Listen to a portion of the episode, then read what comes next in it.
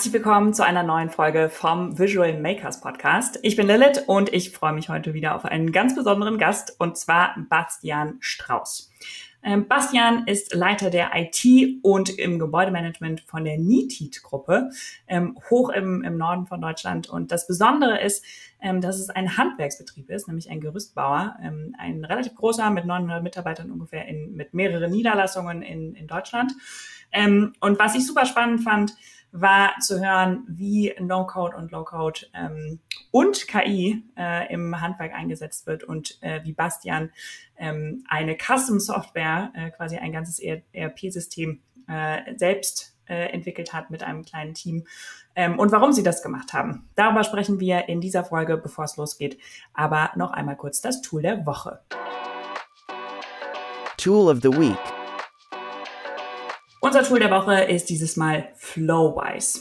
Flowwise könnt ihr euch ein bisschen vorstellen wie Make, ähm, also mit diesen kleinen Bubbles, die ihr miteinander connected, ähm, für LLMs, also für Large Language Models. Das Coole daran ist, ihr seid nicht auf eine beschränkt, wie bei den GPTs, ähm, also den neuen Assistants quasi von, äh, von ChatGPT oder von OpenAI, ähm, sondern könnt euch ähm, euer LM, LM, LLM aussuchen. Schwieriges Wort. Wem das zu viele Abkürzungen waren, äh, der hört einfach rein ähm, in die Folge. Bastian erklärt nochmal genauer, was das ist und wofür es vor allem benutzt. Äh, super spannendes Tool, ähm, verlinken wir euch natürlich in den Show Notes. Und jetzt geht's los mit unserer Folge. Herzlich willkommen, Bastian. Schön, dass du bei uns bist. Hallo. ähm, ich habe dich im, ähm, im Einführungsblog quasi schon mal so einmal ganz kurz äh, vorgestellt. Ähm, bevor wir aber ganz groß ins Thema einsteigen, worauf ich mich sehr freue, magst du uns noch mal erzählen, äh, aus deiner Sicht, wer bist du eigentlich, wofür begeisterst du dich, wie bist du da hingekommen vor allem, äh, was Uha. du jetzt machst? Wie viel Zeit haben wir? also ich versuche mal sehr, ich versuche das mal schnell abzukürzen. Also klar, Bastian Strauß, ähm, 42 noch, werde jetzt bald 43, zwei, mhm. äh, zweifacher Familienvater, wohne in Farel, also hier im schönen Norddeutschland, ähm, arbeite bei der Firma Nitit, das ist ein Gerüstbau- und Malerbetrieb, also ein Handwerksunternehmen in Wilhelmshaven, also da, wo der große Hafen ist. Und bin hier zuständig erstmal ganz klassisch für die IT-Abteilung, also wirklich Thema Rechner, Server, Drucker, ne, Internetseite. Und ähm, habe mittlerweile ein Team von vier Mitarbeitern. Ähm, wir kümmern halt um, um den ganzen anderen Kram. Und ich selber kümmere mich eigentlich hier in der Firma um die Digitalisierung. So, ähm, das äh, wie nennt man das hier, den äh, Digitalisierungsbeauftragten, nur wie man das immer so schön mhm. nennen mag. Mhm. Ähm, aber wir bauen halt unsere eigene Software, das wird ja auch vielleicht auch nachher nochmal unser Thema. Mhm. Und ähm, ja, und seit einem Jahr kümmere ich mich auch oder beschäftige ich mich viel mehr äh, auch um das Thema KI und Automation, also Datenschubsen nenne ich mich dann immer so, mhm. ähm, wie man eigentliche Tools miteinander verbindet. Und deswegen ist halt auch Low-Code und No-Code, das was ja unser Thema heute wird, ähm, auch wirklich ein sehr, sehr spannendes ja, Umfeld. Genau das mal ganz schnell. Ja, cool. Vielen lieben Dank. Ja, ich freue mich besonders auf die Folge, weil eben, wir reden hier am Podcast halt ganz oft über so die, die Startups, die irgendwie neue Ideen vertesten mit No- und Low-Code und irgendwie Konzerne, die in ihren Innovationsabteilungen irgendwelche Sachen testen oder Sachen in, automatisieren. Also, so Unternehmen, die sowieso schon sehr nah dran am, am Digitalen quasi sind. Und ich, äh, wir haben uns, glaube ich, auf der Solutions kennengelernt dieses Jahr, richtig? Ja, richtig. Äh, in Hamburg. Und ähm, ähm, und da war ich schon total begeistert von den Automationen, die, wo du erzählt hast schon, äh, die du ja. schon gebaut hast. Und was ich so cool daran finde, ist halt, dass du das Thema total anfassbar machst und ich finde so eine ganz unkonventionelle Art hast, irgendwie damit äh, da, da ranzugehen. Ähm, und ich weiß gar nicht, wo ich anfangen soll, ehrlich gesagt. Es gibt so viele Themen, die ich mit dir besprechen möchte. Fang einfach ähm, an. ähm, vielleicht mal ganz von Anfang angefangen. Ähm, du hast eben gerade schon im Nebensatz erwähnt, ihr ähm, baut in eurem Betrieb eure eigene äh, Software. Das ist ja mhm. auch äh, gar nicht mal so, so konventionell. Äh, erzähl mal, wie es dazu, dazu gekommen ja, erstmal nicht konventionell, dass jeder seine eigene Software baut und dann vor allen Dingen dann noch in einem Handwerksunternehmen, was so extrem, mhm. also Handwerk ist so, jetzt nicht böse gesagt, so das undigitalste mit eigentlich der Branchen, die man so hat, ne, weil es halt was mit der Hand zu tun hat. Aber ähm, ja, auch es gibt wirklich tolle Leuchttürme, die das echt klasse machen, aber es gibt auch extrem viele, die sagen, geh mir damit weg. Ne? Und mhm. KI macht das ja Ganze jetzt noch viel, viel schlimmer eigentlich. Ja. Ähm, äh, tatsächlich, ich bin ähm, oder wir sind hier irgendwie auch so eher so reingeschlittert als ich hier vor ja, jetzt schon fast elf Jahren angefangen habe. Ähm, ich bin ja nicht klassisch hier in der IT-Abteilung angefangen. Ich bin eigentlich gelernter Betonbauer und ähm, Stahlbetonbauer. Habe irgendwann mal Bauingenieurwesen studiert, dann nochmal Facility Management und Immobilienwirtschaft, also eher so aus dem Bau heraus. Und ähm, bin hier irgendwann gelandet, weil ich dieses Gebäude hier auch geplant habe, habe also die technische Gebäudeausstattung gemacht, habe da Gebäudeautomation, na, da steckt das Wort Automation auch schon wieder drin, äh, hier geplant und auch äh, programmiert mit. Und äh, dann kam irgendwann mal der Wechsel. Ich wollte auch in Betrieb gehen und ja, kann man sich vorstellen, dass ich hier anfange und das habe ich auch getan. Und da man so gedacht hat, mh, hm, die Stelle des äh, Herrn Strauß, die lastet ihn vielleicht nicht so ganz aus, weil wir haben nur 14 Gebäude, da kann man ja noch nicht ganz so viel machen. Kümmert er sich vielleicht noch um Arbeitsschutz und Brandschutz? Und ähm, ja, da hatte ich auf einmal drei Hüte auf und ähm, merkte ganz schnell, Mensch, du hast ja unheimlich viele Excel-Listen, gerade im Bereich der Arbeitssicherheit. Das mhm. ist, äh, du musst extrem viel nachhalten an Terminen und solche Geschichten. Und so ein Jahr, als ich in diesem Unternehmen drin war, habe ich dann so Ende des Jahres, also es war Ende 2012, waren wir im Skiurlaub. Ähm, ich bin absolut kein Skifahrer, ähm, bin aber der Familie wegen mitgefahren und habe dann auf der Skihütte so gesessen und gesagt, so, was machst du jetzt? Und habe überlegt, ich muss diese Excel-Listen wegkriegen. Wie kann ich das automatisieren? Wie kann ich das mhm. machen? Und habe mich tatsächlich so ein bisschen in das Coding, also mach PHP habe ich früher schon immer so ein bisschen zum spielerisch gemacht, mit Flash sogar noch gearbeitet, mit PHP und Datenbanken. Also gibt's ja schon alles gar nicht mehr. Ne? Also mhm. Adobe's Flash oder, ähm, oder Macromedia hieß es ja früher. Und ähm, habe dann tatsächlich ganz rough and dirty äh, eine HTML-Seite mit einer angeschlossenen Datenbank gebaut, wo ich im Prinzip die die Excel-Datei, äh, also diese Excel-Tabelle äh, in eine Datenbank gepackt habe. Zusätzlich aber mit einem Automatisierungsskript, also musst du so vorstellen, es ging um Abweichung. Ne? Ein Mitarbeiter hat seine Baustelle nicht aufgeräumt, das wird festgestellt und er soll sich drum kümmern. Dann gibt's immer so ein Follow-up, bis dann und dann muss er sich drum gekümmert haben und muss das zurückmelden. Und das hat nie jemand getan, weil wer guckt in diese blöde Excel-Liste rein? Und erst, mhm. ähm, ich sag mal, zum Audit hin, wenn externe ähm, äh, Auditoren zu uns kommen und dann fragen so, wie macht ihr das, wie macht ihr das? KT, äh, KVP, kontinuierlicher Verbesserungsprozess, wie, wie stellt ihr sicher das und so? Und dann wird diese Excel-Liste aufgemacht und denkt, oh, 900 Einträge und nichts ist bearbeitet und dann wird man so ganz wild. Und das habe ich halt eben mhm. so automatisiert, dass das System automatisch, wenn ein Eintrag gestellt wird, diesen Mitarbeiter eine E-Mail schreibt und sagt, hey, du musst dich drum kümmern. Und äh, dann automatisch auch die Termine verfolgt hat. Das heißt also, wenn keine Rückmeldung von mir eingetragen wurde, hat der Mitarbeiter dann an dem Tag, wo der Termin abläuft, eine E-Mail gekriegt und sagt, heute ist dein letzter Tag. Und und das war das Besondere dann. Äh, am nächsten Tag hat dann der Vorgesetzte automatisch auch eine E-Mail gekriegt, dass der Mitarbeiter sich um seine Aufgabe nicht kümmert. Und das oh. eskalierte auch automatisch weiter bis zur Geschäftsführung. Und das ist eigentlich der Beginn unserer Idee. Das hat sich damals, hieß das noch, hat das noch gar keinen Namen gehabt. Das war ein Arbeitssicherheitstool. Wir haben dann irgendwann das weiterentwickelt, habe da ein Audit-Tool draufgeschrieben. Ja. Was? Äh, äh, vielleicht kurz das Zwischenfrage, ja. wie ist das bei den Mitarbeitern damals angekommen? So, ich kann mir vorstellen, dass, das, dass man sich damit auch jetzt nicht unbedingt so beliebt macht. Ja, sagen wir es mal. Also, ähm, äh, sagen wir so, ähm, ich habe am Anfang ein wenig Ärger gekriegt vor der Geschäftsführung, was mir einfallen würde, denn die Prozesse hier zu ändern. Ne? Wobei ich gesagt habe, ob jetzt das System eine E-Mail schreibt oder ich den Mitarbeiter von Hand die E-Mail schreibe und ihn da höflich dran erinnere, ist ja jetzt mal egal. So, mhm. ähm, da hätte das Spiel jetzt schon zu Ende sein können. Man hätte jetzt gesagt, Mensch, hier stell das ein, das wollen wir nicht. Aber ich sag mal so, zwei Monate später, als ich das dann auf, auf den Knopf gedrückt habe und es lief dann, hatten wir ein externes Audit einer unserer ähm, Kunden die uns ja auch auditieren und die fragen natürlich auch so, wie sieht's aus mit KVP, wie stellt ihr alles sicher, dass eure Prozesse laufen, damit, wenn wir bei uns irgendwas haben, dass ihr das alles richtig macht. Und dann rufe ich diese Tabelle auf, zeige die ganzen Rückmeldequoten und was auch immer und dann sagten die, ja, Mensch, äh, sowas haben doch nicht mal wir. Und damit war die Geschäftsführung, sagte, geil, ja, cool, ne, ist alles durchautomatisiert und wir können das, diese Prozesse visualisieren hier, diese Daten mhm. darstellen und so. Ja, und dann war das halt cool. Und dann durfte ich halt weiterentwickeln. Ne? Das habe ich alles in meiner Freizeit noch gemacht. Und dann war irgendwann der Punkt, wo ich sagte, jetzt war alles Intranet. Ich kann halt nicht so perfekt programmieren, dass ich sage, das ist alles safe fürs Internet und so. Und, und du hast dir auch alles, alles selber beigebracht. Alles richtig? selber. Wirklich ja. hier die Foren durchgeackert. Wie kann man, äh, ja, Request machen? Ähm, wie kann ich mit PHP dann das alles dynamisch nachladen und so weiter. Mhm. Und äh, dann habe ich immer gesagt, so, ich kann das nicht alleine, das schaffe ich auch nicht in meiner Zeit. Ähm, lass uns bitte jemanden dazu holen, also externe Programmierer, die im Prinzip uns das Tool jetzt ein bisschen aufwerten, besser machen und wirklich richtig gut äh, in diesen Prozess einbringen. Und das haben wir dann halt zwei Jahre später gemacht, ähm, haben das also quasi professionalisiert, in das auch dann ins Internet gestellt, so dass die Rückmeldung auch online war. Also vorher war das alles Hand. Ne? Das heißt, die E-Mail, muss ich mal vorstellen, der Mitarbeiter hat die E-Mail gekriegt, der hat sie ausgedruckt, hat die unterschrieben, hat sie wieder eingescannt, mir geschickt, ich habe sie wieder ausgedrückt und habe aufs Knöpfchen gedrückt. Also Digitalisierung Was? sieht ganz, ganz anders aus. Ne? Also das aber, also heute schmunze ich darüber, so Medienbrüche. Aber ganz ehrlich, wir haben vor, vor über zehn Jahren da nicht über Digitalisierung nachgedacht, sondern es ging halt darum, diese blöde Excel-Liste wegzukriegen.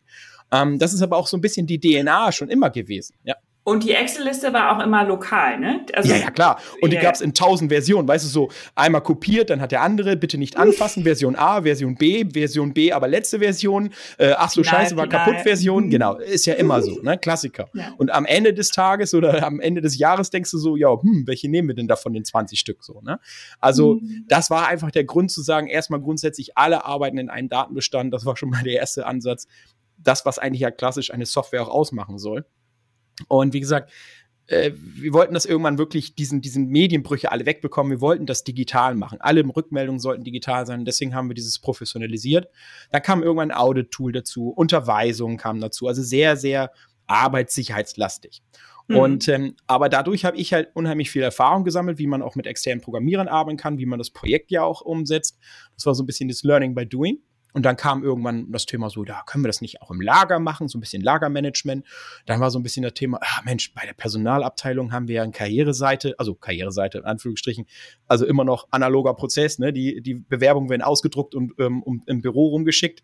Super toll, ne? Und das haben wir halt eben auch genau nach diesem gleichen Prinzip durchdigitalisiert.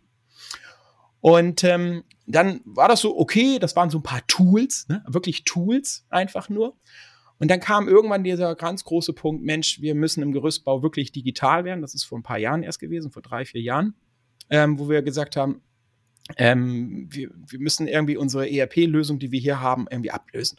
Und man hat damals schon so eine Art Dokumentenmanagementsystem entfremdet und damit quasi seine Rechnungen und Angebote zu schreiben und gesagt, das war alles auch alles so hemdsärmlich zusammengestrickt, böse gesagt. und da haben wir gesagt, ja, traust du das zu, so eine ERP-Lösung wirklich zu bauen auf Webbasis und so weiter? Und das haben wir gemacht. Wir haben ähm, Anfang, Mitte, Mitte 2019, äh, 20, äh, 2019 haben wir damit angefangen.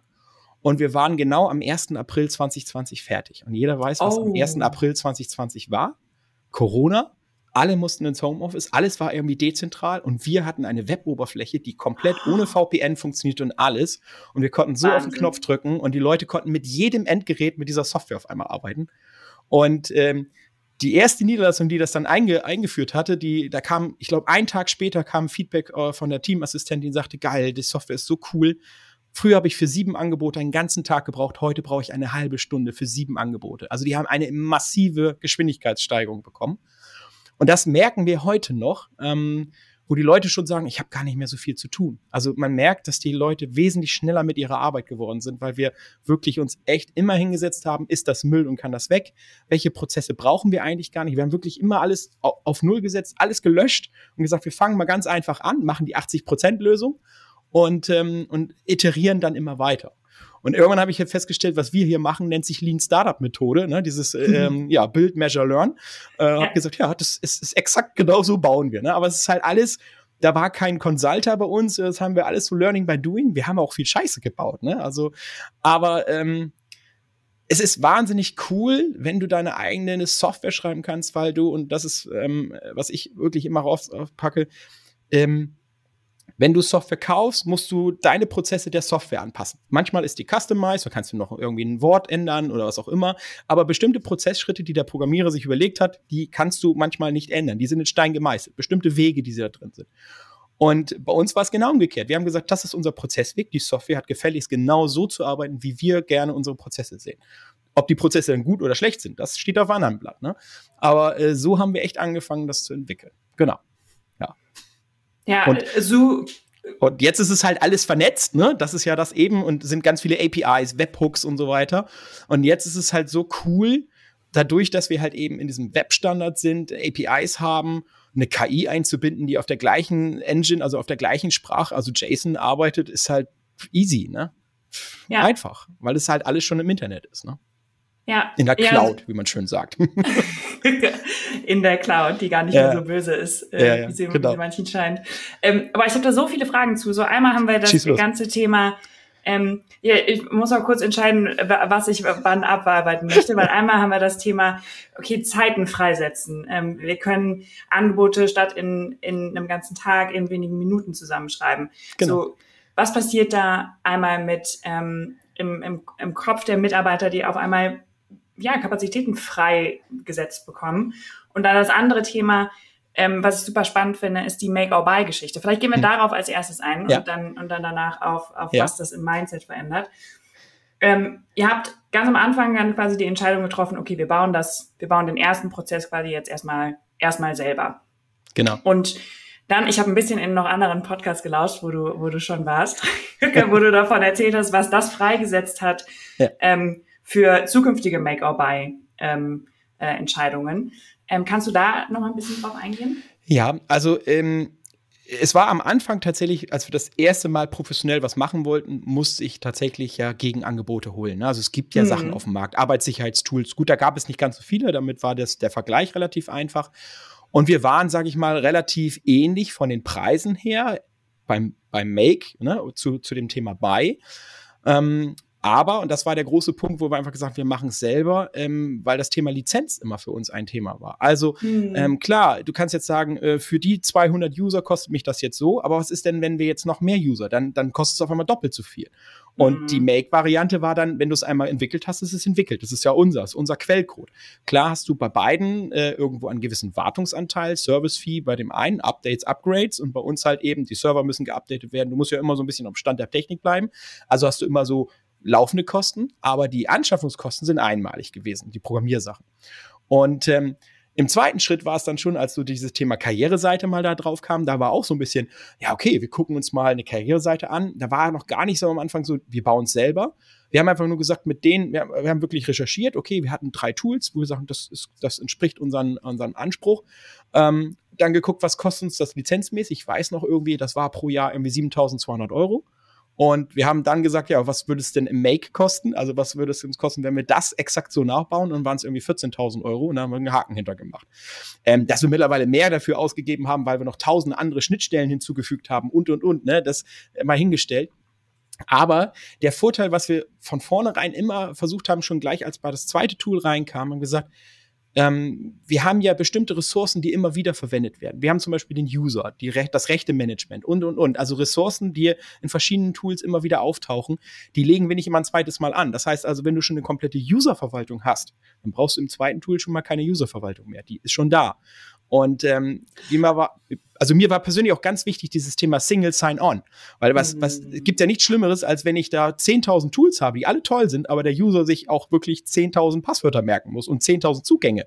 Also wir haben einzelne Tools gehabt, die aber sich an einem Single Sign-On-Server, den wir selber gebaut haben, äh, angemeldet haben. Und den haben wir dann auch noch mit unserer Personalabrechnung verknüpft. Das heißt, kommt ein neuer Mitarbeiter rein, war er automatisch angemeldet, wie so eine Art Apple-ID. Bei uns hieß es dann oder heißt es Neated-ID.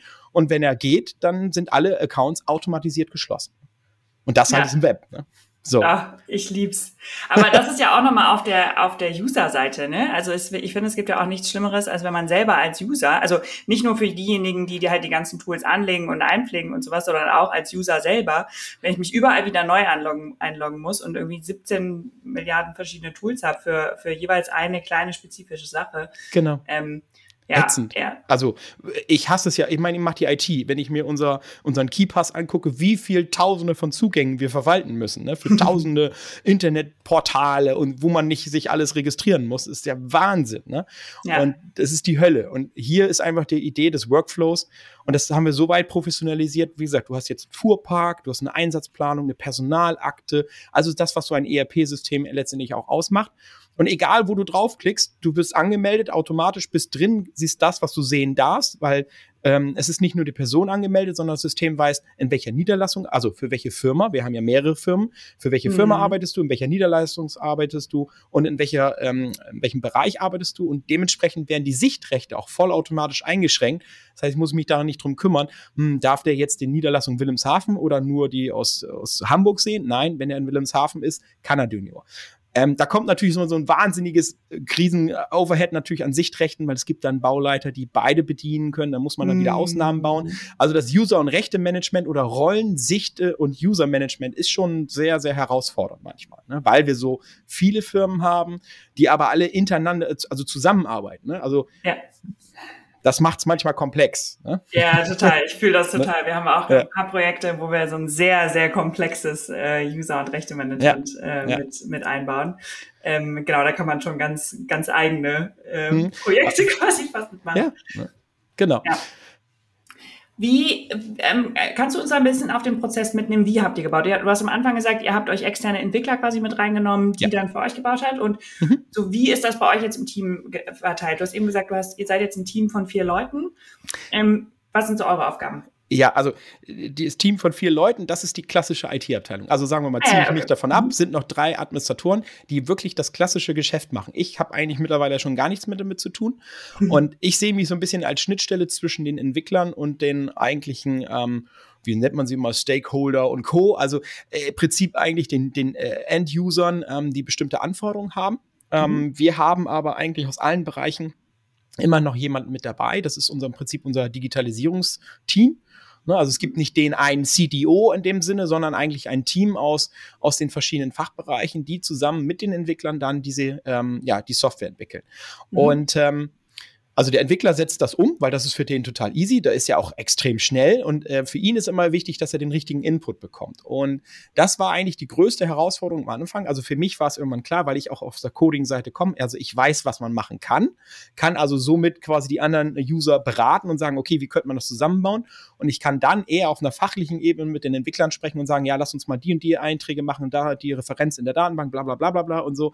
Also viel anders, als wenn hier ein User kommt, ja, ich hätte das gerne da oben in grün. Ne? Ja, mhm. was hat das denn für Auswirkungen? So. Mhm. Und ähm, was aber ganz spannend ist, und ich finde es jetzt mal gerade, wir haben aktuell ist das, das letzte Projekt und da ist es am meisten, äh, weil man es da wieder sieht, äh, wir haben eine Personalakte gerade installiert, also entwickelt. Und ähm, die Personalakte gehört fachlich in die Personalabteilung. Die hat vorher noch nie mit uns zusammengearbeitet. So, und jetzt ist das Spannende, wenn du quasi hingehst zu einer Personalabteilung und sagst, hey, liebe Personalabteilung, ihr habt jetzt hier ein großes weißes Blatt Papier und ihr könnt euch alles wünschen, was ihr wollt. Das ist völlig egal. Ne? Wie müsste euer Prozess einer Personalakte aussehen? Wie, wie geil muss das werden? Und dann sagen die sich, ähm, ja, also vorher hatten die nur eine analoge Akte. Naja, eigentlich so wie die analoge Akte mit Reitern dann drin, wo wir die Sachen reinpacken können.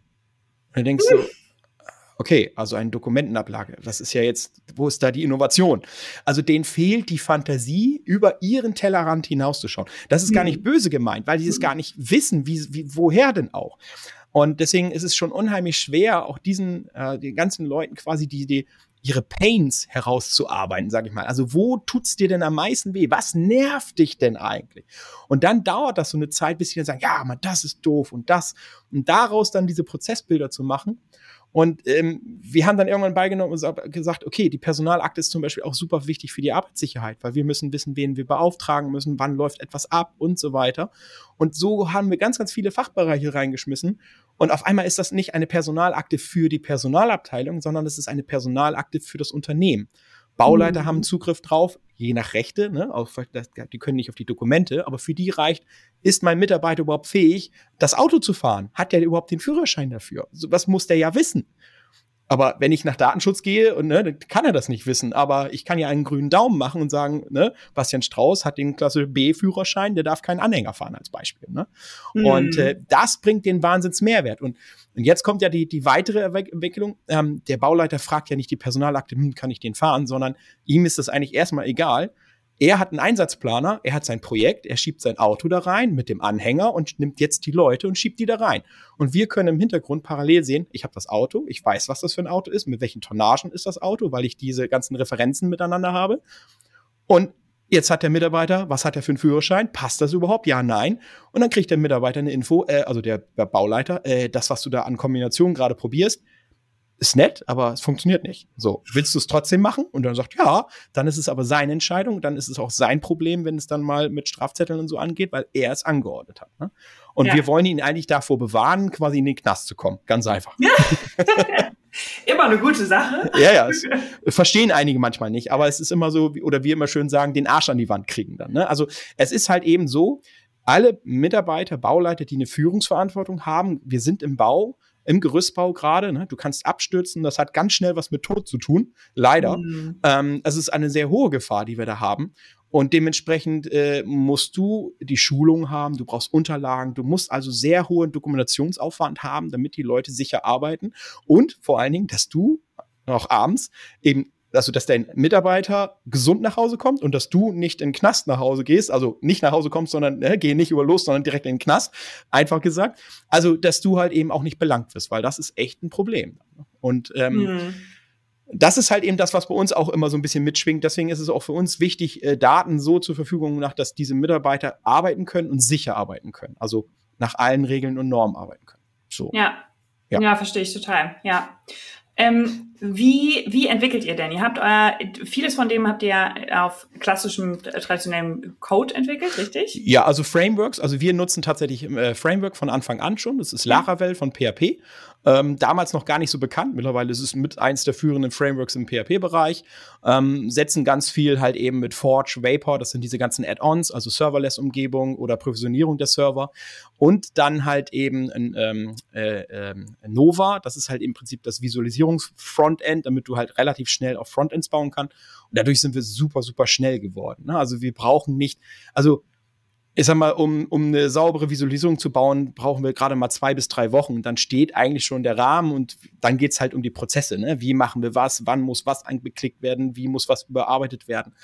Aber das ist halt klassisch Coding, ne? aber schon, schon reduziert, weil du nicht alles von, von, von Hand machen musst. So, ich weiß, worauf du hinaus willst, das Thema No-Code, Low-Code. ne? äh, äh, kann ich aber auch schon mal so sagen, ähm, ich bin da ja tatsächlich auch erst vor zwei Jahren bei der vorletzten Solution auf, auf die Automationsebene Make gekommen. Damit bin ich eigentlich, also mal andersrum, wenn du mal Low-Code und No-Code siehst, äh, ich habe früher oder mache es immer noch, ich programmiere unsere Vagos hier und das ist im Prinzip auch schon eine Low-Code, No-Code. Vago ist eine Gebäudevisualisierung, ist ein Mikrocontroller. Ja. Mhm. Ähm, damit kannst du quasi sagen, dass dein Lichtschalter A die Lampe B steuern soll. Also, ne, und die Heizung und so weiter.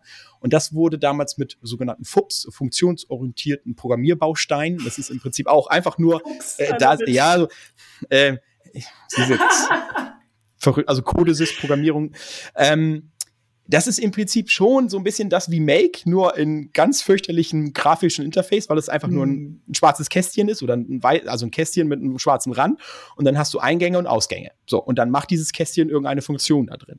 Und du kannst dann quasi sagen, wenn die Lampe reingeht, dann soll er im Ausgang was anderes machen. Das war damals schon das Programmieren. Also deswegen, also dieses das ist ja auch nicht neu eigentlich. Ne? Nein, ne? also no, so auch. No und Low Code ist ja das ist wirklich einfach ja nur das visuelle Interface drüber gesetzt. Genau. Und ja. No und Low Code ist halt der neue sexy Begriff. Aber so ja. auch Excel ist eine Form von ja. No, also im Prinzip Low Code, ne? Oder No Code, genau. weil es halt vereinfacht Formeln mit Formeln zu arbeiten. Genau. Äh, und Daten und so. Von daher ähm, und If This Then That ist ja wirklich auch nicht neu. Äh, also, genau. Ne? Also ich habe damit mit If This Then That schon früher schon rumgespielt, weil ich auch selber viel mit Gebäudeautomation zu Hause auch schon rum. Und das ist natürlich dann geil, äh, wenn du auf einmal eine E-Mail bekommst, weil dein Haus irgendwie jetzt nicht warm genug geworden ist oder so. ähm, ja, also ganz simple Tools, die einfach, ne? Wenn das kommt, dann schreib eine E-Mail so. Und ja. ähm, und hier sind wir jetzt irgendwann so ein bisschen auf den Punkt gekommen und deswegen bin ich eher so da auch der, der Datenschubser. Das war für mich so ein bisschen der Punkt. Ähm, wir haben natürlich neben den selbstentwickelnden Systemen auch viele Fremdsysteme. Also wie zum Beispiel unsere Personalabrechnung Dativ. Und ähm, jetzt musst du diese ganzen Systeme ja auch miteinander verbinden. Da gibt es dann meistens REST APIs und klassisch programmiere ich die wirklich hardcoded in PHP runter ne? und der schiebt die Daten A nach B, die müssen nur konvertiert werden und so weiter. Und da kam jetzt so ein bisschen äh, damals vor zwei Jahren das Make ins Spiel, wo ich gesagt oh, das ist ja cool. Ne? Ähm, damit kannst du zwar nicht deine On-Premise-Lösung äh, erledigen, klar, schwieriger, aber schon? ja, ne? aber äh, da war es so ein bisschen so ein Punkt, okay, aber wir haben zum Beispiel eine Tracking-Software. Ne? Das ist eine gekaufte Version, da werden unsere ganzen Fahrzeuge getrackt. Das heißt, ich sehe, welches Fahrzeug wo ist. Und ich habe da gesagt, ist ja geile Idee. Ich lege immer, wenn ein neues Projekt kommt und wir einen Auftrag dazu bekommen haben, dann schubse ich einen Webhook an Make. Der legt mir eine Geofence in meinem Tracking-Tool an. Äh, mit dem Namen und alles. Und dann geht die Reise andersrum. Wenn ein Fahrzeug jetzt in diese Geofence reinfährt, dann schubst mein Tracking-System wieder ein Webhook an, dass das wieder quasi in meine Projektakte reingeht und in meinem Fuhrparkmanagement. Und dann sehe ich, welches Fahrzeug oder ähm, ja, war auf welchem Projekt, ne? wie lange vor allen Dingen. Und dann kann man am Ende des Tages, also am Ende des Monats, weil wir sehr, sehr viele Projekte haben, auch sagen, okay, im Einsatzplaner waren 25 Projekte im Einsatz als Beispiel. Ähm, von den 25 Projekten waren 24 Projekte auch mit Fahrzeugen, also da waren wirklich Fahrzeuge drauf, aber es ist noch gar keine Rechnung geschrieben. Hallo, Rechnung schreiben, so, ne? Cashflow sichern und ah, so. Krass, krass, also, krass. Ne? Okay, warte, also ihr habt, ein, ihr habt den Fuhrpark, so der steht auf einem bestimmten Gelände, da ist sowieso schon ein Geofence drum. Und dann habt ihr das Projekt vom Kunden, wo ihr dann quasi automatisiert ein Geofence um das neue Projekt quasi drumherum legt, um die, genau. um die Baustelle dann. Ah, ja. wie cool, okay. Und wenn das Fahrzeug in diese Geofence reinfährt, und das ist jetzt in dem Moment eine dynamische Geofence, also solange wir das Projekt haben, also es ja. bei uns in der Abrechnung besteht, also wir bauen da irgendwas drin auf, äh, solange steht das Geofence und wird nachher auch vollautomatisch mit dieser Low-Code, No-Code, also diesem Tool von Make, halt eben ein- und ausgeschaltet. Ne? Also wir haben durch diese Webhooks, und deswegen war es halt eben ja auch wichtig, wir haben wirklich von Anfang an immer in unserer Eigenentwicklung ganz, ganz viele Endpoints eingebaut. Also wir haben fast alles, also API first fast schon vom Gedanke. Mhm. Äh, und eigentlich alle Events, die wir haben, sind per Webhook ansteuerbar und also aussteuerbar. Also das heißt, auch es kann das rausgeben. Und damit kann ich natürlich in Echtzeit super schnell reagieren. Und ähm, Make äh, ermöglicht es mir, ähm, ich sag mal, ganz schnell Ideen zu verfolgen und zu sagen, so, hm, könnte das klappen? Ja, nein. Und ähm, Manchmal ist es dann der Punkt, wo ich merke, okay, das sind zu viele Operations, weil ich extrem viel Daten hin und her schieben muss. Dann kann man das irgendwann hardcoden, weil du weißt, okay, es funktioniert, der Proof ist da. Aber einige Sachen bleiben auch einfach im Make, weil wenn da, keine Ahnung, zehn mal zehn Aufrufe kommt, lohnt es sich nicht dafür, was zu programmieren. Ne? Mhm. Also das ist so ein bisschen die Entscheidung. Ähm, ich nutze Make jetzt mittlerweile auch tatsächlich so, ähm, ich habe früher, äh, manchmal, manchmal hast du keine Chance, ähm, Daten an ein System zu übergeben. Das heißt, die bleibt dir nur die Möglichkeit zu sagen, hey, äh, da ist eine neue Kostenstelle, leg die bitte an. Also wir haben eine Firma zugekauft, die hat eine On-Premise Oldschool ERP-Lösung. Die kriegst du nicht irgendwie angebunden. Das heißt, ich gehe hardcoded in die Datenbank rein und ziehe mir dann die Informationen, die wir brauchen. Ich krieg sie aber nicht in andere, anderen Systeme rein, in Datev und Co. Und ähm, also muss ich den Mitarbeiter informieren, dass er irgendwas zu tun hat in seiner Software. Damit er aber weiß, in Echtzeit, Mensch, da ist ein neuer Kostenträger, was auch immer. Und das habe ich früher sehr viel hardcoded gesagt und schreibe auch die E-Mail. Und dann wechselt der Mitarbeiter, da kommt ein neuer Mitarbeiter, der soll das auch bekommen und dann musst du immer in den Code rein und die E-Mail-Adresse. Das ist ja totaler Ätzend. Also man kann das jetzt alles aufblähen und noch eine Datenbank hinterbauen. Totaler Blödsinn. Und ich habe das dann einfach so gemacht, mein Hardcode, also mein Code, der setzt einfach einen Webhook aus und sagt die Information. Also hier hat sich was verändert. Und in Make steuere ich dann über eine ganz, ganz einfache Automation, wer soll das alles kriegen. Und das kann im Prinzip jeder unserer Mitarbeiter jetzt einstellen, welche Informationen, wie so ein Newsletter, ne, wo möchtest, also die Webbooks werden automatisch alle angetriggert und jeder kann sich eintragen, welche Informationen hätte ich denn gerne. Das interessiert mich nicht, Updates von Kostenstellen brauche ich nicht, aber wenn eine erstellt wird oder eine beendet wird, das finde ich super. Will ich gerne haben, trag meine E-Mail-Adresse an. Und das ist halt eben cool, dass die Leute selbstständig sich in diesem Informationsfluss beteiligen können. Ist immer noch ja. blöd, ne, weil es immer noch eine PDF oder eine, eine Excel, also mhm. ein, ein, eine E-Mail ist. Und geiler wäre es natürlich, wenn es vollautomatisch in der Software drin wäre. Aber wie gesagt, leider, der Traum äh, funktioniert nicht immer. Ne? Also wenn du so On-Premise-Lösungen hast, die so gar nicht ja. wollen. Ne? Ja. ja. Ja, man braucht ja auch immer noch ein, noch ein bisschen ja. Platz zum, zum Rumspielen. ähm, wie ist das denn? Gibt es auch Mitarbeiter bei euch, die selbst entwickeln oder bauen oder vielleicht auch Ideen haben für so, hey, das könnten wir automatisieren? Oder, wie, also, oder ist das bei euch vor allem im Team? Nein. Nein, also ist tatsächlich nicht, ähm, weil ich glaube, dafür sind sie noch nicht zu weit. Also so weit sind wir, da sind wir immer noch leider ein Handwerksbetrieb. Mhm. Aber ähm, ich kann zumindest mal für den Gerüstbau sprechen, weil die Leute sich da immer mehr mit beschäftigen, es verstanden haben, wie wir arbeiten. Wir beteiligen ja auch alle. Also wir haben ein sogenanntes Feedback. Da wir ja Lean Startup quasi machen, haben wir ja dieses Measuren. Und das ist bei uns ein Feedback-System. An der Seite können die Leute per Feedback sagen, auf der Seite, ne, das finde ich doof, äh, können wir den Prozess so und so machen oder ich habe das und das an Problemen und so weiter. Aber manchmal kommen die Leute auch und sagen, ja, ich habe da mal eine Idee oder das ist mein Pain Point. Also genau das, ne, dieses, hm. sie, sie können jetzt auf einmal ihre Schmerzen, also das, was sie nervt, ähm, irgendwie beschreiben. Und dann kann man mit denen zusammen das bearbeiten. Und ähm, am Anfang, und da kommen wir an den Punkt, ich kann jetzt ja nicht für jeden Prozess irgendwie jetzt eine neue Digitalisierungslösung bauen. Und dann mhm. hilft es manchmal zu sagen, okay, äh, können wir da was automatisieren, können wir mit Low-Code irgendwie was bauen. Ähm, da sind wir aber noch relativ weit am Anfang. Ne? Ähm, aber ja, äh, das ist so ein bisschen der Ansatz. Ja, ähm, super, super cool. Vielleicht kommt dann irgendwann mal, dass die Leute sagen, hey, kannst du selber nutzen. Ne? Aber ja, also ja wir haben halt eben keine IT-Spezialisten hier im Hause. Ne? Das sind und auch ja auch gar nicht so viele Verwaltungsmitarbeiter. Das sind alles Bauleiter, die ganz viel auf der Baustelle sind und froh sind, dass sie den Rechner nicht bedienen müssen. Ne? Ich sage ja. mal so, die haben eine Hand, die ist so groß wie meine zwei Hände und die sind manchmal dann links, was den Rechner angeht. Ja, also wenn da so einer ist und der sagt hier auf einem Tablet da, da, ne? und der macht das Tablet eher kaputt. Das sind super nette Menschen, aber es sind halt eben, das sind keine IT-Fachleute, das sind Handwerker. Ne? Ja. Und da muss auch eine Software sehr, sehr robust sein. Also nicht nur äh, von der Hardware, sondern auch die Software in sich muss so robust sein, dass sie einfach Fehleingaben so weit abfängt, dass da kein Blödsinn bei rauskommt, aber dass der User auch nicht bevormundet wird. Das ist also eine große Herausforderung, die wir uns äh, eigentlich immer stellen. Also vom, vom Design der Software, wie muss die aussehen, wie groß müssen die Buttons sein und so weiter, sind wie, wie verständlich sind die Buttons und so weiter. Also schon Ne? Da kann man lange, lange diskutieren. Und äh, wenn wir Projekte starten, ist, glaube ich, immer zwei Termine allein das Wording. Also, ja. damit alle Bereiche von dem gleichen sprechen, das ist Wahnsinn. Das ist, das glaubt man gar nicht. Ne? Für einen ist das, also deswegen Personalakte war schön, Beauftragung oder Befähigungen. Wann ist etwas was? Also welcher Status, wann mhm. ist etwas eine Beauftragung und wann ist es eine Befähigung? Allein dieses Wording hat, glaube ich, drei Stunden gedauert, bis wir diese beiden Wörter so herausgearbeitet haben im Team, dass alle genau wissen, wann ist es eine Befähigung und wann ist es eine Beauftragung. Ja. Verrückt. Ne? Jetzt kann man sagen, ja, ich weiß es mittlerweile, aber damals war das, für mich war es klar, aber für die anderen auf einmal nicht. Und ja, Wahnsinn, glaube ich. Da, das ist, glaube ich, das ist deswegen das Programmieren. Also der Entwickler saß daneben, also online, und der hat sich nur gedacht, was machen die da gerade für einen Scheiß? Naja, gut, ich werde bezahlt, egal, ne?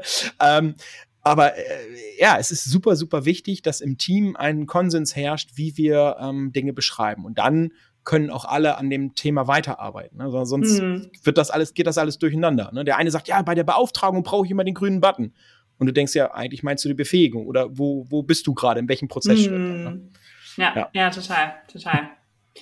Ähm, als wir uns getroffen haben bei der Solutions, hast du mir auch noch von einem, äh, von einem anderen Prozess erzählt, von dem ich absolut vollkommen begeistert war.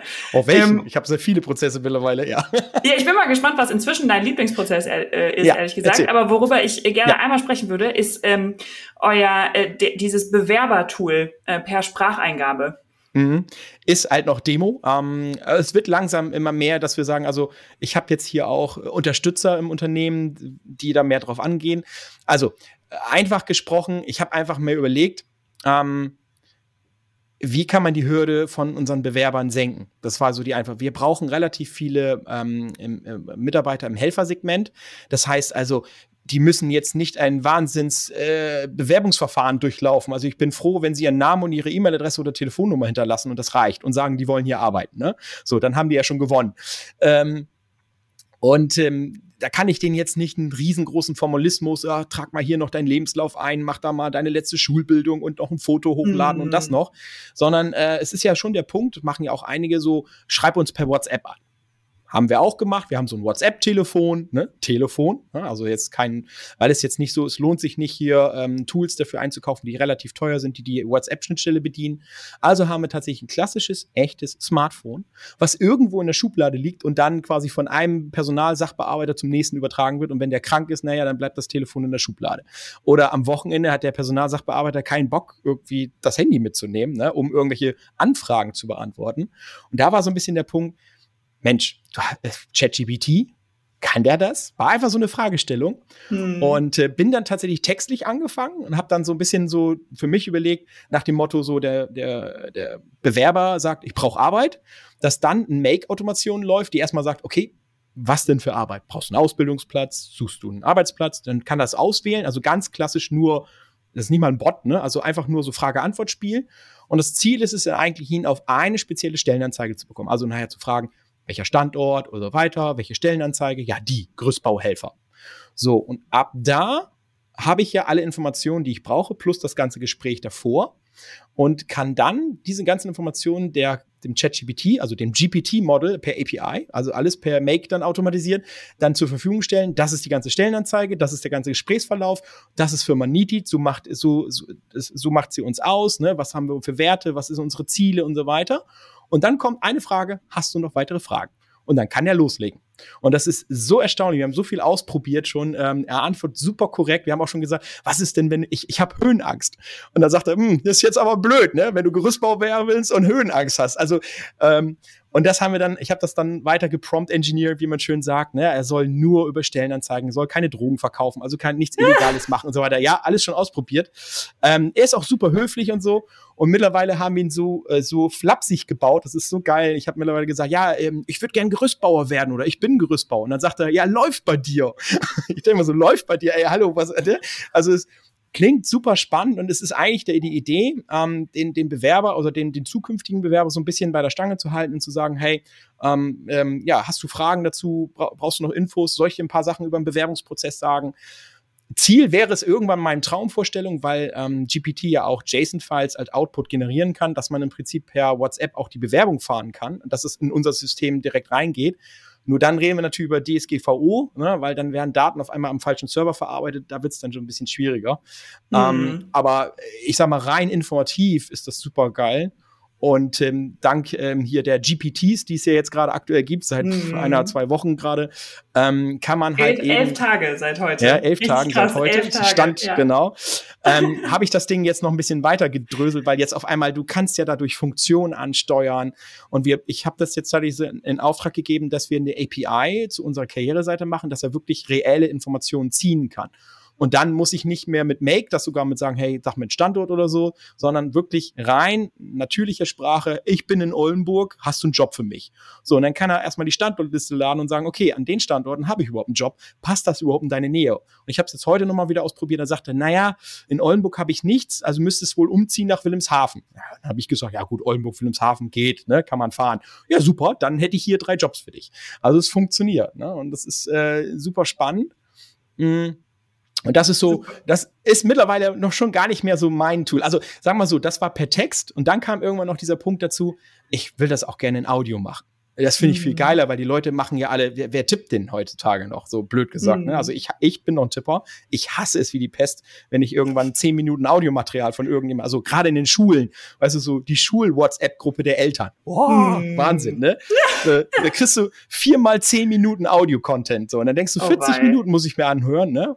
Und, ähm, und da komme ich jetzt mal, ich schlag die Gruppe, aber genau da habe ich überlegt, ne, Sprache und das tatsächlich, es funktioniert. Ich habe einen Whisper vorgeschaltet, der quasi aus dem Audio erst einen Text macht, es dann zu ChatGPT gibt. Und dann nutze ich 11 Labs. Ähm, das ist ja auch im Prinzip ein ähm, Text-to-Speech-Synthesizer mit meiner Stimme. Das war halt eben auch das Spannende. Wie kann man meine Stimme synthetisieren? Und dann antworte ich tatsächlich auf meinem Stellenbot und sag halt, ja, bla, bla, bla. Also den Text, den er sonst geschrieben hätte. Ja. Und das ist super spannend. Ne? Und mit dieser Audioanwendung bin ich jetzt weitergegangen und deswegen das sind diese, das sind diese Evolutionen. Ähm, habe ich jetzt für mich zum Beispiel ein Tool geschrieben, was den Text zusammenfasst. Also quasi auch wieder Text übersetzen, also äh, in, in Text bringen, dann aber sagen, hey, der Text ist unstrukturiert, weil es einfach so aus dem Gedächtnis gesprochen. Mach da bitte erstmal, verstehe das Thema, mach eine Überschrift und dann strukturiere den Text bitte als Prompt.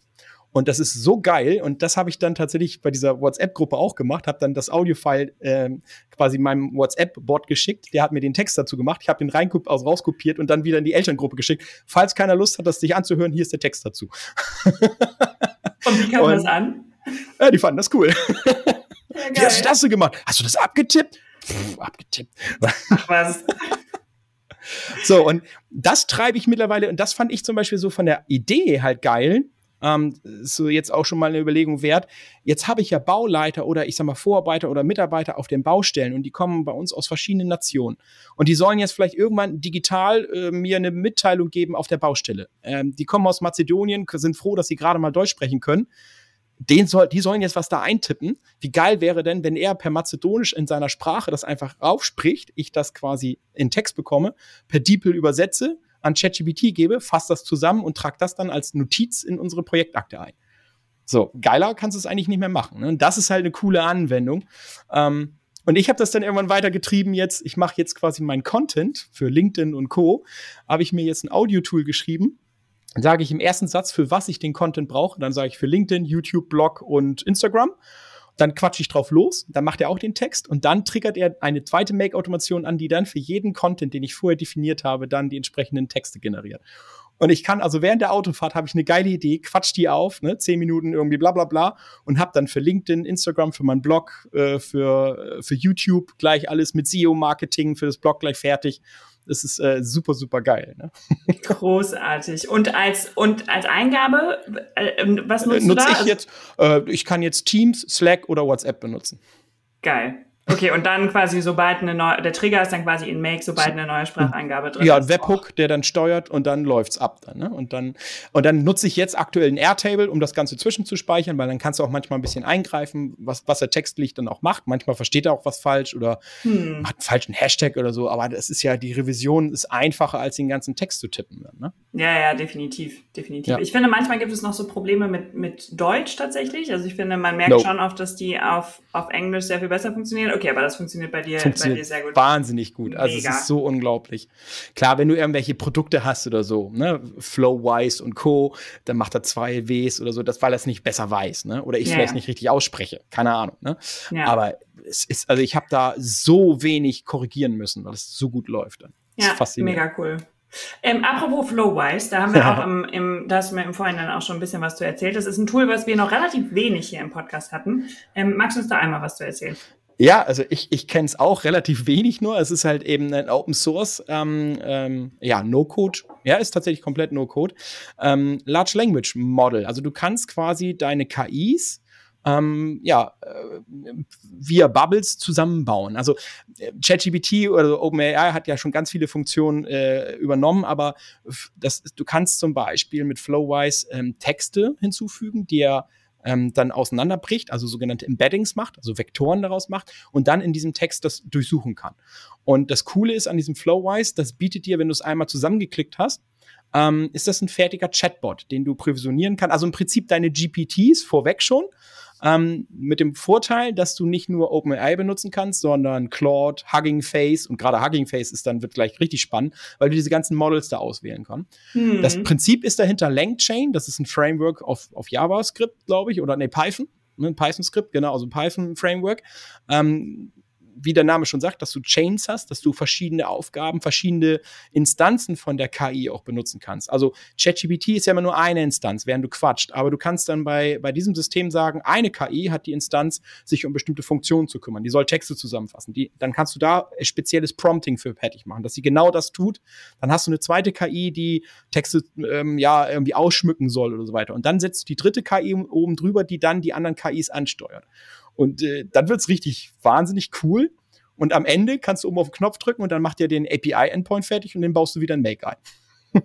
das ist halt. Ach. Und ja, dann, dann wird's halt übel, dann, weil, also es, man muss, manchmal muss man schon ein bisschen überlegen, was, wo, wie, wann, wo reintriggert, weil, ne, aber. ja. Ja, die Übersicht so bei seinen eigenen mhm. Sachen auch zu behalten, da ist auch aber, selbst bei den eigenen ist der Dokumentation ja. dann auch wieder wichtig. Aber ich habe ein so ein Demo gebaut, das fand ich jetzt auch gerade mit den Assistants, also den GPTs, ähm, weil ja. er ja Funktionen aufrufen kann. Und ähm, äh, da habe ich jetzt einfach die Deutsche Autobahngesellschaft genommen. Die, die stellt dir APIs zur Verfügung, um zum Beispiel die Autobahn abzufragen, ob da eine Baustelle ist oder eine, äh, eine, ähm, ein Stau. Und, äh, und das ist so cool. Jetzt kannst du diese verschiedenen API-Anfragen ähm, komplett mit dem Assistant verbinden und dann zu sagen, hey, schick mir per Slack die aktuelle Verkehrsinformation auf der A29. Und er führt die, die zwei Endpoints automatisiert aus, liest die Texte aus, guckt, wie viele Baustellen sind da, wie viele Verkehrsinformationen sind da und schickt das im gleichen Atemzug dann an Slack oder an Teams oder wo auch immer du es dann hinhaben willst. Das macht er vollautomatisch in einer Antwort. Und wenn du das nachher, also diesen Text, diese Question per API ja, per, per Sprache nur noch reinschiebst, kannst du einfach sagen, hier, ne, ich bin jetzt gerade auf der A29 oder A23, wo auch immer, habe ich hier irgendwie Staumeldung. Ne? Das ist jetzt mal so ein einfaches Beispiel, aber ja. So, ja. Die Fantasie sind da dann keine Grenzen mehr gesetzt. Ne? Dann ja, bist du schon ein bisschen im Low-Code-Bereich, weil du halt den API-Endpoint äh, beschreiben musst. Ähm, da gibt es aber auch ein LangChain-Tool, ähm, wo du ihm einfach nur den API, also den Swagger mitgibst, quasi, wie sieht das Ding aus, und dann lernt er das selber. Und dann weiß die ChatGPT, also GPT dahinter, wie er die API benu benutzen soll. Ne? Ja. Das, und dann wird es irgendwie äh, gruselig irgendwann schon. ja, super, super cool. Ähm, äh, vielleicht, um, um da nochmal ein bisschen zurückzukommen, auch aufs, aufs Handwerk und auch so ein bisschen auf die Metaebene zu kommen von, ähm, was siehst du denn für Potenziale von einmal No- und Low-Code, aber auch vor allem von KI im, im Handwerk speziell? Also KI im Handwerk funktioniert erstmal nur, wenn du dein Unternehmen digitalisiert hast. Ähm, es ja. bringt, das versuche ich, ich mache einige Vorträge mittlerweile über ChatGPT vor Handwerkskammern und Co., weil die mich dann mal fragen und so weiter, hm, was kann man da alles mitmachen? Ich finde es immer erstaunlich. Also in, vielleicht in deiner Bubble ist es für allen klar, aber in meiner merke ich mittlerweile so, wenn ich frage, also wenn ich immer die Frage, wer, wer kennt alles ChatGPT, geht so die Hälfte hoch, wer hat das alles mal benutzt, gehen nur so zwei Finger hoch von 100. Mm, ne? Und denkst mm. du, das kann ja nicht sein. Wir sind seit einem Jahr irgendwie in dieser neuen Zeitalter und ihr habt da so, ja, mal gehört im Internet oder so oder per, per in der Tagesschau, in der Zeitung gelesen oder so. Und ähm, wenn sie es dann verstanden haben, fragen sie immer, ja, und wie kann ich die KI nutzen? Ja, klar, kannst du jetzt zum Beispiel chatte mit deinem beim Bot oder chatte mit dein, deinem ähm, Datasheet, also quasi mit deiner, ähm, du hast auf deiner Webseite irgendwie deine, deine Produkte, dann kannst du ja quasi dem Chatbot die ganzen Informationen mitgeben und der Kunde kann direkt Fragen dazu stellen. Aber du brauchst ja den Content, also die Daten dazu. Mm. Wenn die aber in deinem Datensilo irgendwo on-premise in irgendeinem alten Schubladenserver stecken, der irgendwo im Keller rumfeucht, ne, und nicht mal ansatzweise die API hat, weil das noch ein Express-SQL-Server ist oder was auch immer, kannst vergessen, ne? Das ist vorbei mm. dann einfach. Ja, ne? Das, also wird schwierig. Und ähm, deswegen hat das Handwerk da unheimlich viel noch zu tun, in diesem Bereich aufzustoßen. Mm, ganz viele Softwarehersteller im Handwerk, die einzig auf diese On-Premise-Lösung ausgeruht haben, ne, aus den Anfang der 2000er, Ende der 90er, die sind, äh, sehen immer noch so aus. Die haben einfach manchmal nur das Frontend ein bisschen schicker gemacht, aber ansonsten basieren die immer noch auf dem gleichen Müll, vorsichtig gesagt. Haben wir hier auch bei uns, deswegen weiß ich das. Mhm. Und äh, und alle neuen Tools, es gibt viele Tools, das ist toll, also die auch diesen Open, also diesen offenen Ansatz haben, zu sagen, hey, hier sind meine Schnittstellen, weil die genau wissen, sonst bestehen wir nicht. Ne? Ich, hab, ich bediene ja nur einen Markt, also ich habe ein Dokumentmanagementsystem, das andere macht nur den Rechnungsworkflow oder so. Und dann zu sagen, per Make die zu automatisieren, das ist dann, das ist ja das deren Ansatz. So, und jetzt zu der Frage No-Code, Low-Code, ich sehe da halt ein Wahnsinnspotenzial hin, wenn Firmen sagen, ich finde jetzt nichts geeignet oder ich habe jetzt das Rechnungstool, ich habe das Dokumentenmanagementsystem, aber ich brauche jetzt ein ich nenne es mal CRM-System oder so, und ich finde jetzt nichts Passendes oder das ist mir alles zu teuer, wenn ich da natürlich die Möglichkeiten habe, gerade CRM ist so, finde ich, so schön prädestiniert für den Anfang, weil es erstmal nur kleine Datenpflege ist. Aber das ist ja schon dann cool, wenn ich mir das selber zusammenklicken kann mit den Feldern, so wie ich es bräuchte. Ne? Dann kannst du ja, ja so verschiedene Und Low-Code-Tools nutzen. Ja. Äh, sorry fürs, fürs Unterbrechen, aber auch gerade, was du am Anfang gesagt hast, ne, dass du, wenn du halt ein Tool nimmst, und es, ich bin ja großer Fan von Tools und finde, und also wir haben ja selber bei uns bei Visual Makers ja auch unglaublich viele Tools im Einsatz. Aber ganz richtig, was du gesagt hast am Anfang, ist, wenn du ein Tool benutzt, dann gib das auch immer vor, wie der Prozess ist. Ähm, also genau. in, in manchen Fällen, je nachdem, für was es ein Tool ist, ähm, wird bewertet es ja sogar, wie mhm. ein Prozess auszusehen hat. Also mhm. klassischerweise irgendwie Projektmanagement-Tools und sowas. Wenn du dann Lösungen hast, wie sowas wie Airtable oder, oder äh, Sachen, die du halt auch custom bauen kannst in, in Low- und No-Code oder eben komplett custom mit Code baust, ähm, dann hat das keine Wertung von, wie soll der Prozess aussehen, sondern du kannst es halt dir einfach selber ausdenken. Das kann manchmal mhm. super hilfreich sein, manchmal auch nicht, wenn man noch nicht so viel Ahnung hat, quasi ist. Man stirbt Oder? dann im Prozess, weil du gar nicht gelernt genau. hast, den Prozess zu definieren. Also du musst genau. natürlich vorher gelernt zu haben, zu wissen, wie baue ich denn überhaupt einen Prozess. Wenn du das dann nicht kannst, brauchst ja. du mit No-Code, Low-Code nicht anfangen. Ne? Logisch, genau. Ja, ja. Und das ist gar nicht so einfach. Und das musst du lernen. Ähm, das ist, äh, also, und äh, das ist auch tatsächlich vielleicht auch ein, ein Tipp, den wirst du mich wahrscheinlich fragen, aber den, den greife ich dir jetzt schon mal sogar vor. ähm, ich habe das tatsächlich in, äh, das ist schon jetzt ein paar Jahre her, da ging es wirklich auch so drum, Thema Digitalisieren, äh, waren mit einem Barcamp. Und da fragte tatsächlich einer, der stand dann auf und sagte, ja, ich habe eine Firma, 300 Mitarbeiter, wir haben ein super altes ERP-System, noch auf DOS-Ebene, so hier äh, schwarzer Bildschirm mit grüner Schrift, ne, also richtig mm. alte Systeme. Und ja, ne, so und so viel Vertriebsmitarbeiter und wie stelle ich das denn, wie soll ich denn das alles digitalisieren, das ist da total aufwendig. Und da habe ich gesagt, äh, naja, es ist wie beim Bergsteigen, also du fängst ja auch jetzt an, ich will jetzt Bergsteiger werden und fahre jetzt zum Mount Everest und fahre da halt hoch. Das wird schon klappen, ne? Äh, geht in die Hose, definitiv. Ne? Also, wenn du dir überlegst, ich will irgendwann den Mount Everest besteigen, dann fängst du an zu trainieren. Du sagst, okay, Ich habe keine Ahnung vom Bergsteigen, dann nehme ich vielleicht erstmal einen Grashügel, ne? Lauf den erstmal hoch und wenn ich nicht außer Atem bin, dann kann ich sagen, hurra, ne? Und jetzt den nächstgrößeren Berg. Und so würde ich es halt eigentlich auch immer als Tipp und Empfehlung machen ähm, bei der Digitalisierung. Nicht das größte Tool nehmen, also wo der größte Pain ist, weil das halt das Riesentool ist, ne, das, das Monster quasi, äh, dann kannst du dich nur verzetteln. Also es gibt genügend Beispiele auch bei großen Firmen, wo ich immer wieder gelesen habe, jetzt gerade Haber fand ich jetzt ganz bald Spielzeug, die, die auch an der ERP-Lösung einführen, dann mit dran pleite gegangen sind. Äh, andere Beispiele, Siemens hat da Umstellungen und so weiter, wo die monatelang quasi auf einmal nicht weiterarbeiten könnten, weil sie ein neues Tool eingeführt haben und sich da so richtig drin verzockt haben. Ähm, hm. Ist natürlich komplex, kann ich jetzt nicht bewerten, äh, was da wirklich geschehen ist, aber so sehe ich es halt. Und wenn du ein kleines Unternehmen bist, der jetzt nicht so liquide bist wie so Großunternehmen und du stellst jetzt auf einmal deine ERP-Lösung um und du scheiterst dabei gerade, weil du denkst, ah cool, ich mache das jetzt in Low-Code und ich ne, stopp das alles und dann merkst du, dass es gar nicht funktioniert, dann ist aber die Kacke wirklich am Dampfen. Und deswegen würde oh, ich yes. bei all solchen, e, egal ob du, also deswegen ist gekaufte Lösung natürlich super, ne, weil die funktioniert. Ne? Also die ist getestet, das ist, äh, da, da kaufst du die Sicherheit, das, das zahlst du dann aber für. Und dann musst du dich aber auch einschränken. Das ist dann so diese, das Thema. So, wenn du jetzt richtig auf Risiko gehst, dann programmierst du es quasi selber, ne, mit Hilfe. Und dazwischen würde ich immer sagen, ist diese, diese No-Code-Welt, weil du halt eben experimentieren kannst und sagen, okay, ich kann es mit meinen eigenen Ressourcen relativ günstig bauen. Ähm, aber bei allen diesen Themen, wo du, sobald du in diese Richtung quasi Entwicklung, Eigenentwicklung gehst, ähm, sollte man immer Erfahrung haben, sich Erfahrung reinholen. Wirst du ja wahrscheinlich auch immer erzählen, logisch. Ne? Fang nicht, fang nicht mit dem Riesenprojekt an, sondern spiel doch erstmal mit, äh, digitalisiert doch einfach deine Excel-Tabelle. Deswegen, das kann ich ja. nur so mitgeben vor zehn Jahren. Ich habe auch nur eine Excel-Tabelle digitalisiert und daraus dann gelernt. Ne? Und auch wirklich ganz oft in, in die Scheiße gegriffen, ne? einfach. Aber es hat mich jetzt, es hat das Unternehmen jetzt nicht in Schwierigkeiten gebracht, weil irgendein Report halt nicht kam. Ne? Ja. Und ähm, aber als wir jetzt unsere ERP-Lösung gebaut haben, war es ja mal was anderes. Wir reden da von 70 Millionen Jahresumsatz, die wir mit der Lösung machen. Also hätte die nicht funktioniert, wäre das ein ernsthaftes Problem gewesen. Ne? Also ein wirklich ernsthaftes Problem. Und ja. dementsprechend äh, ist das schon gut, wenn man Erfahrung hat, wie man das baut, wie schnell man es bauen kann, dass man es abschätzen kann. Und das ist das, was ich sagte. Wir haben jetzt den Mount Everest immer noch nicht bestiegen. Ich würde sagen, wir haben die Zugspitze gerade erreicht, so, ne? Ähm, und ja. da kommt das zweite Gleichnisbild, ne? Deswegen, man muss ja nicht den Berg alleine besteigen, man kann ja auch Sherpas mit dazu holen und dann sind wir schon, ne? Schön die kleine Überleitung, was ich immer schon sage. du kannst dir also auch Hilfe holen, die das schon mal gemacht haben. So. Ja.